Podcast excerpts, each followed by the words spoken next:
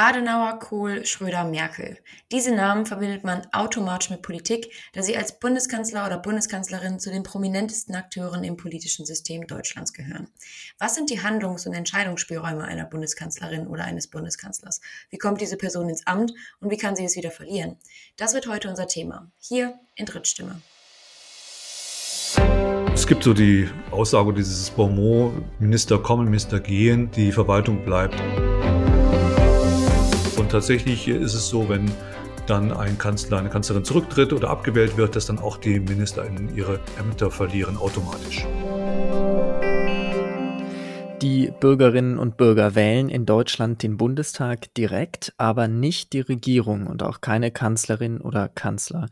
Ähm, stellen wir uns mal vor, es wäre gerade Bundestagswahl gewesen. Was für ein Prozess beginnt jetzt, Professor Marschall? Ja, nach der Bundestagswahl wissen wir erst einmal, wie viele äh, Parteien im Parlament vertreten sind und wie stark diese Parteien im Parlament vertreten sind. Tatsächlich, auch wenn manchmal im Wahlkampf äh, geworben wird mit Kanzlerkandidatinnen, ist es so, dass man damit noch keinen Kanzler gewählt hat oder keine Kanzlerin gewählt hat. Das passiert dann später. Denn erst einmal müssen die Parteien im Bundestag, die Fraktionen schauen, welche Mehrheiten sie hinbekommen. Denn man braucht eine Mehrheit, um den Kanzler, die Kanzlerin zu wählen. Und äh, deswegen beginnen üblicherweise nach dem Bundestagswahl dann Sondierungsgespräche zwischen den Parteien, zwischen den Fraktionen. Und äh, auf der Grundlage dieser Sondierungsgespräche gibt es dann eventuell Koalitionsverhandlungen. Und am Ende steht dann, wenn alles gut gegangen ist, eine parlamentarische Mehrheit. Und äh, diese Mehrheit schließt üblicherweise einen Koalitionsvertrag dann ab in diesem Koalitionsvertrag ist natürlich dann auch geregelt, wer dann als äh, Kandidat, als Kandidatin äh, für die Wahl zum Bundeskanzler, zur Bundeskanzlerin dann empfohlen und vorgeschlagen wird. Wie läuft denn dann genau die Wahl des Kanzlers oder der Kanzlerin ab? Und was würde eigentlich passieren, wenn es wieder erwarten doch gar keine Mehrheit im Parlament gibt? Ja, tatsächlich hier schlägt jetzt nicht die Koalition an den Kandidaten vor, sondern das macht äh, der Bundespräsident. So ist das äh, im Grundgesetz geregelt. Der Bundespräsident schlägt dem Bundestag eine Person vor, die ähm, ja, sich dann zur Wahl stellt, zur Wahl des Bundeskanzlers oder Bundeskanzlerin. Dabei berücksichtigt der Bundespräsident ähm, natürlich das, was vorher passiert ist, welche Gespräche geführt wurden. Und er hat ja natürlich mitbekommen, ähm, wer jetzt äh, mit wem zusammenarbeiten möchte und wer jetzt als äh, Kanzlerkandidat dann äh, aufgestellt werden sollte dann für die Wahl. Und diese Person wird äh, der Bundespräsident vorschlagen und ja, dann äh, entscheidet das Parlament, äh, da wird mit verdeckten Stimmzetteln gewählt und die Person muss dann eine Mehrheit bekommen. Da kann es ja auch passieren, dass es tatsächlich zu mehreren Wahlgängen kommt. Ähm, wa warum? Wann passiert das? Und wie, wieso spricht man im Zuge dessen auch von der Kanzlermehrheit? Ja, die Kanzlermehrheit bedeutet, dass es nicht ausreichte, nur die Mehrheit der abgegebenen Stimmen beispielsweise zu bekommen, sondern es muss tatsächlich die Mehrheit der Mitglieder des Bundestages sein, die für eine Person als Kanzler oder Kanzlerin stimmt. Und äh, wenn das im ersten Wahlgang nicht funktioniert, nachdem der Bundespräsident da jemanden vorgeschlagen hat, dann gibt es quasi eine zweite Wahlrunde und dann geht das Vorschlagsrecht über auf den Bundestag selbst. Und da ist es so, dass ein Zusammenschluss von einem Viertel von Abgeordneten einen Vorschlag einbringen kann, immer wieder einen Vorschlag einbringen kann. Das geht zwei Wochen so. Und wenn dieser Vorschlag, einer dieser Vorschläge dann mal eine Kanzlermehrheit bekommt, dann ist die Person gewählt zum Bundeskanzler oder zur Bundeskanzlerin. Wenn das nicht gelingt innerhalb dieser zwei Wochen, dann gibt es einen abschließenden dritten Wahlgang. Und im dritten Wahlgang reicht es aus, die relative Mehrheit der Stimmen zu bekommen. Wenn man die bekommt, dann kann man zum Kanzler äh, ernannt werden vom Bundespräsidenten oder der Bundespräsident äh, entscheidet, das Parlament aufzulösen. Dann ist also ein neuer Kanzler oder eine neue Kanzlerin gewählt. Trotzdem reicht das ja jetzt noch nicht, äh, um eine vollständige Regierung zu bilden.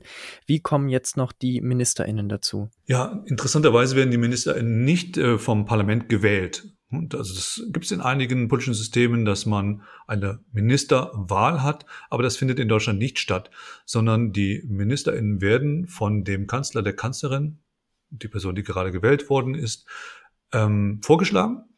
Und der Bundespräsident ernennt diese Person dann zu MinisterInnen im Kabinett dann des Kanzlers, der Kanzlerin. Und äh, man sieht daran sehr deutlich, äh, dass äh, die Legitimation und die Macht der MinisterInnen ja abgeleitet ist von der Legitimation des Kanzlers, der Kanzlerin. Und tatsächlich ist es so, wenn dann ein Kanzler, eine Kanzlerin zurücktritt oder abgewählt wird, dass dann auch die MinisterInnen ihre Ämter verlieren automatisch. Apropos Abwahl. Ähm, ein neuer Bundestag ist ja nicht die einzige Möglichkeit, wie ein Kanzler oder eine Kanzlerin neu ins Amt kommen kann oder eben dieses verliert. Was wäre eine weitere Möglichkeit? Da gibt es in der deutschen Verfassung das äh, ja, einigermaßen berühmte konstruktive Misstrauensvotum, was greifen kann. Ein konstruktives Misstrauensvotum bedeutet, dass man einen Kanzler, eine Kanzlerin abwählt. Das kann der Bundestag jederzeit machen im Laufe der Wahlperiode. Aber er kann das nur machen, wenn er gleichzeitig auch eine Person zum Kanzler, zur Kanzlerin wählt und das wiederum mit der Kanzlermehrheit. Das heißt, äh, es ist nicht möglich, äh, dass man eine kanzlerfreie Zeit hat, dass man also jemand abwählt und dann ist erstmal keine Regierung da. Nein, das will das Grundgesetz nicht. Das Grundgesetz sagt ganz deutlich, hm, eine Abwahl ist nur dann möglich, wenn man gleichzeitig eine Mehrheit hat, um einen neuen Kanzler, eine neue Kanzlerin äh, zu wählen. Und dazu braucht man wie eben schon gesagt, wieder die absolute Mehrheit der Mitglieder des Deutschen Bundestages. Daneben gibt es auch die Möglichkeit, dass das Regierungsoberhaupt von sich aus das Verhältnis zum Parlament überprüft, beziehungsweise sich des Rückhalts im Parlament versichert, und zwar durch eine sogenannte Vertrauensfrage. Worin unterscheidet sich die jetzt zu dem Misstrauensvotum? Ja, die Vertrauensfrage nach Artikel 68 des Grundgesetzes regelt, dass der Bundeskanzler, die Bundeskanzlerin jederzeit äh, überprüfen kann, ob das Parlament ähm, ihn oder sie noch äh, unterstützt, also trägt. Und ähm, das ist ja nochmal eine Initiative, die geht jetzt nicht vom Bundestag aus, wie das Misstrauensvotum, wo der Bundestag äh, sagt, hm, wir möchten einen neuen Kanzler, eine neue Kanzlerin, sondern in diesem Fall ist es äh, der Bundeskanzler, die Bundeskanzlerin selbst, die der entscheidet, äh, ich möchte überprüfen, ob ich noch die Mehrheit des äh, Parlaments hinter mich äh, gebracht habe, also ob die noch äh, mich unterstützen, ob die mich noch tragen, was ja die Voraussetzung ist für eine parlamentarische Regierung. Und äh, wenn das nicht der Fall ist, äh, dann besteht die Möglichkeit, dass das Parlament aufgelöst wird. Und das bringt uns auch schon ein bisschen so in den Bereich, äh, dass es auch unechte Vertrauensfragen gibt. Genau, da wollte ich nämlich gerade ähm, darauf hinaus, also dass man eben auch zwischen echter und unechter Vertrauensfrage unterscheidet. Ähm, wie, also erstmal, wo ist der Unterschied und warum sind unechte Vertrauensfragen auch sinnvoll oder können sinnvoll sein? Der Unterschied liegt darin, dass bei einer echten Vertrauensfrage es tatsächlich darum geht, dass der Kanzler, die Kanzlerin schauen möchte, habe ich noch die Zustimmung äh, des Parlamentes. Äh, vielleicht geht es auch darum, die eigene Mehrheit zu disziplinieren. Manchmal ist äh, bisher in Deutschland erst einmal zwar, aber anderswo öfter, ist äh, die Vertrauensfrage auch verbunden mit einer Sachentscheidung, so dass man sagt, okay, das ist eine Sachentscheidung, wenn ihr die unterstützt, wenn ihr die nicht unterstützt, dann sprecht ihr mir automatisch damit das Misstrauen aus, so dass man ein bisschen Druck ausüben möchte auf das Parlament und die parlamentarische Mehrheit mit einer Vertrauensfrage. Das ist das echte Szenario. Dann gibt es das unechte Szenario und äh, da geht es eigentlich darum, letzten Endes den Bundestag aufzulösen und Neuwahlen herbeizuführen. Das kann man ja mit der Vertrauensfrage. Wenn man das Vertrauen nicht bekommt, dann äh, ist die Möglichkeit da, dass der Bundespräsident das äh, Parlament auflöst und es dann zu Neuwahlen kommt. Könnten Sie da vielleicht ein prominentes Beispiel geben für eine unechte Vertrauensfrage? Ja klar. Ähm, beispielsweise 1982. 1982 war es so, dass Helmut Kohl über ein konstruktives Misstrauensvotum an die Macht gekommen ist, nachdem Helmut Schmidt abgewählt wurde. Dann war es aber so, dass Helmut Kohl gesagt hat, er würde gerne diese, diesen Regierungswechsel, der dann stattgefunden hat, mitten in der Wahlperiode nochmal legitimieren lassen durch eine Wahl. Und eine Wahl kann es nur dann geben, wenn sich der Bundestag auflöst. Aber es gibt kein Selbstauflösungsrecht des Bundestages. Also hat er die Vertrauensfrage gestellt und hat diejenigen, die gerade ihn noch gewählt haben, gebeten, äh, sich äh, zu enthalten, also ihm nicht das Vertrauen auszusprechen. Und äh, dann war die Möglichkeit da für den Bundespräsidenten, den damaligen Bundespräsidenten Karl Carstens, das äh, Parlament aufzulösen. Und äh, das hat er gemacht auf Bitte des Bundeskanzlers hin und es gab dann Neuwahlen. Und das war unecht, denn letzten Endes hatte der Bundeskanzler kurz vorher das Vertrauen des Bundestages ja erhalten im Rahmen der Wahl im konstruktiven Misstrauensvotum und hat dann aber danach äh, ja wieder kein Vertrauen bekommen und das war natürlich ein Fake, muss man an der Stelle sagen. Das war äh, manipuliert, aber mit der Motivation, Neuwahlen herbeizuführen. Und das hat es auch übrigens dann auch später nochmal unter Gerd Schröder 2005 gegeben. Mhm.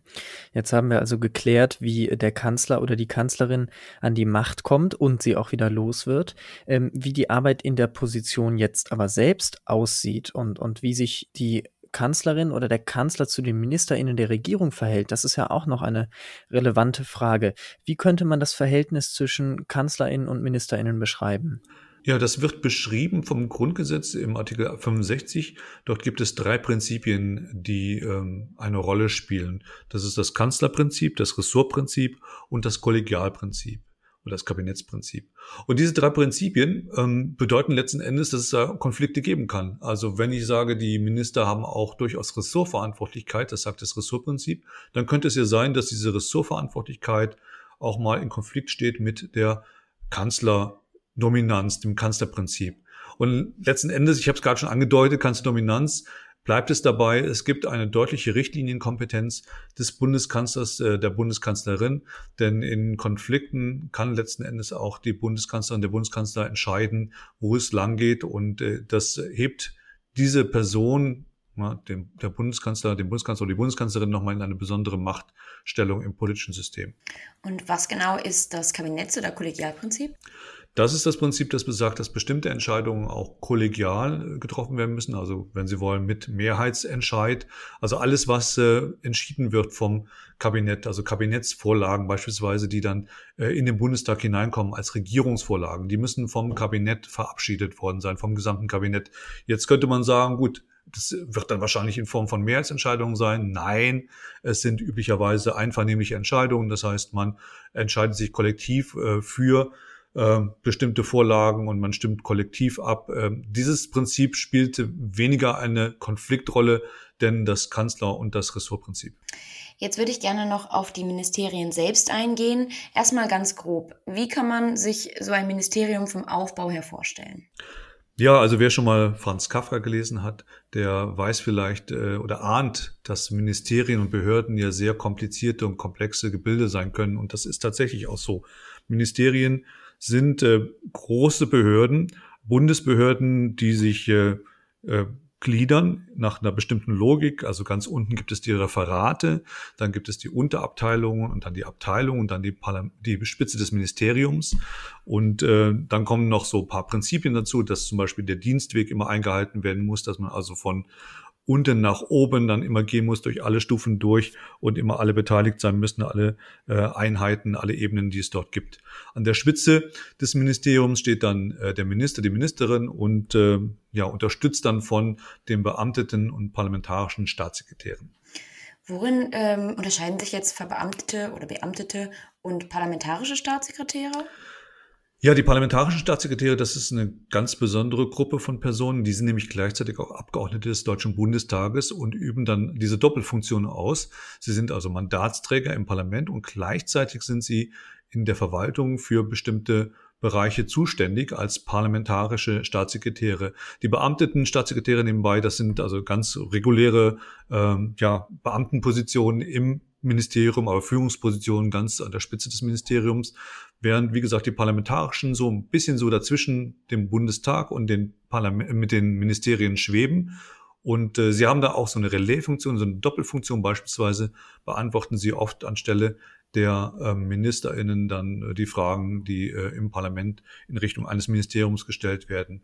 Und äh, ja, von daher sind sie auch gleichzeitig wieder Ausdruck dieser parlamentarischen Regierung, parlamentarischen Demokratie, wo man die Regierung auf der einen Seite und die parlamentarische Mehrheit nicht klar voneinander trennen kann, sondern da gibt es ja auch personelle äh, Überschneidungen und das sieht man besonders gut an dieser Aufgabe und der Position des parlamentarischen Staatssekretärs oder der parlamentarischen Staatssekretärin. Jetzt äh, wissen wir erstmal allgemein, wie die Ministerialbürokratie aufgebaut ist, aber wie viel Einfluss haben jetzt die Referate und Abteilungen innerhalb des Ministeriums und äh, während der Entstehung eines Gesetzes? Ja, man sollte die Referate äh, und die Referentinnen und Referenten nie unterschätzen, denn es gibt das, was wir als Referentenentwurf bezeichnen.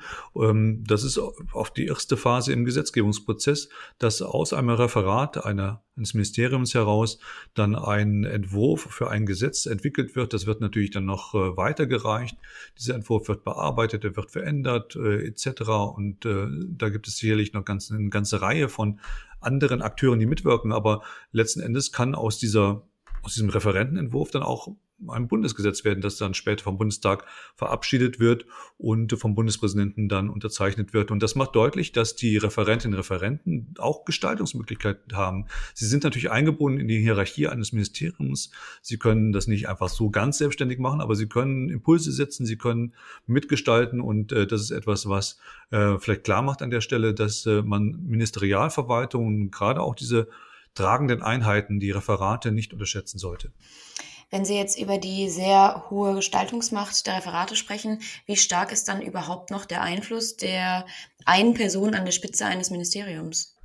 Na gut, also es gibt so die Aussage dieses Bonmot, das aus so einer Fern Fernsehserie kommt, Minister kommen, Minister gehen, die Verwaltung bleibt. Und das sollte vielleicht ja, das geht so ein bisschen in Ihre Fragerichtung auch, dass man sagen könnte, naja, letzten Endes können die Minister gar nicht mehr so viel machen. Es gibt da so eine stabile Verwaltung, die macht das über Jahrzehnte hinweg und äh, da kann nicht so viel gestaltet werden. Aber natürlich kann ein Minister, eine Ministerin auch gestalten und äh, kann Impulse setzen, kann darum bitten, dass bestimmte Sachen verfolgt und äh, vielleicht auch initiiert werden.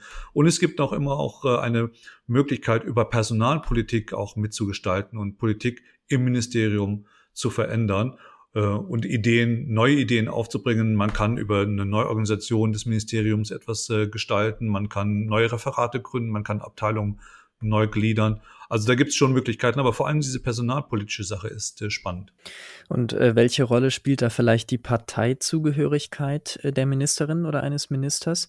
Was passiert zum Beispiel, wenn es einen Personalwechsel an der Spitze gibt und sich dann auch das Parteibuch ändert dieser Person? Ja, dann ändert sich nicht nur das Personal an der obersten Spitze, sondern kann es auch zu weiteren Änderungen kommen. Denn tatsächlich ist es so, dass bis zu der Ebene der Abteilungsleiter wir von politischen Beamten sprechen. Dazu gehören natürlich dann auch die beamteten Staatssekretäre. Und die politischen Beamten, die können jederzeit ohne Angabe von Gründen in den äh, Ruhestand äh, entsandt oder entlassen werden. Und äh, das bedeutet, dass äh, die Ministerin, der Minister die Möglichkeit hat, diese Position ganz neu zu besetzen mit äh, Personen, die vielleicht dann das Parteibuch haben, das äh, dann der Minister, die Ministerin hat. Das muss nicht unbedingt so sein. Es gibt natürlich auch immer die Situation, dass auch Menschen ohne Parteibuch dorthin kommen. Aber ein Parteibuch kann in diesen Positionen dann doch, äh, je nachdem wer Minister, Ministerin ist, durchaus hilfreich sein. Also sie ist nicht zu unterschätzen, die Rolle der Ministerialverwaltung äh, in einem Ministerium, aber auch die Person an der Spitze ist natürlich wichtig und ähm, kann durchaus einige Änderungen mit sich bringen, wenn es einen Wechsel der Ministerin oder des Ministers gibt. In dieser Folge ist hoffentlich außerdem klar geworden, wie die Regierung aus dem Parlament hervorgeht und wie Ministerien aufgebaut sind. Wenn ihr mehr zu Aufbau und Arbeitsweise des Bundestags wissen wollt, ähm, dann ist dafür die Folge zur parlamentarischen Demokratie besonders passend passend. Zu dieser Folge und zum Podcast generell könnt ihr gerne Feedback an die Mail politik2.phil.hhu.de schicken. Bis zum nächsten Mal. Tschüss. Ciao.